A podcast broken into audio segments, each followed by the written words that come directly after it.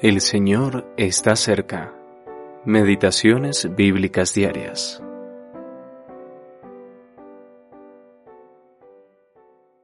Vuestros padres habitaron antiguamente al otro lado del río y servían a dioses extraños.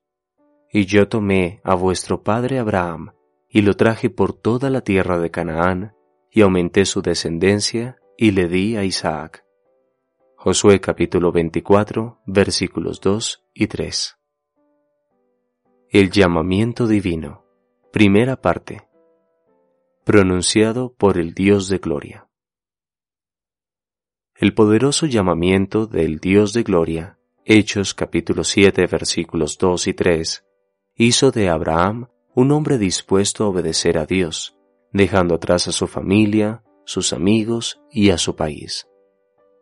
Antes de que esto sucediera, Abraham y su familia habían servido a dioses extraños, pero el Dios de gloria lo atrajo con cuerdas de amor. Oseas capítulo 11 versículo 4, liberándolo de la esclavitud de la idolatría y lo puso en el camino correcto de la fe. Después de una larga parada en Harán, Abraham llegó a la tierra prometida, Canaán. Allí fue confrontado a peores idólatras que los que había dejado atrás, pero Dios sostuvo su fe. Después de algunos fracasos al ir a Egipto, Abraham, padre enaltecido, renovó su confianza en Dios, quien cambió su nombre en Abraham, padre de una multitud, aunque él y Sara aún no tenían descendencia.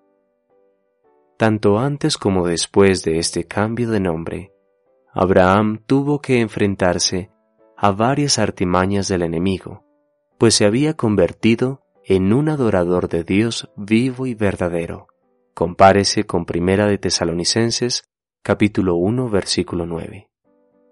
Superó estos obstáculos, continuó sirviendo al Dios de gloria y siguió progresando. En su amor a Dios, edificó cuatro altares.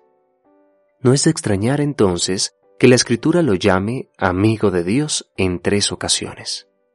Abraham aprendió a dar a Dios el primer lugar en su vida, y esto lo llevó a salir victorioso cuando tuvo que enfrentar desafíos inmensos, pues confiaba en el Dios que lo había llamado. Su esposa Sara, a pesar de su falta de fe inicialmente, Génesis capítulo 18 versículo 12, también puso su confianza en el Dios Todopoderoso. Hebreos capítulo 11 versículo 11. El milagro de la concepción y el nacimiento de Isaac demostró en quién habían creído.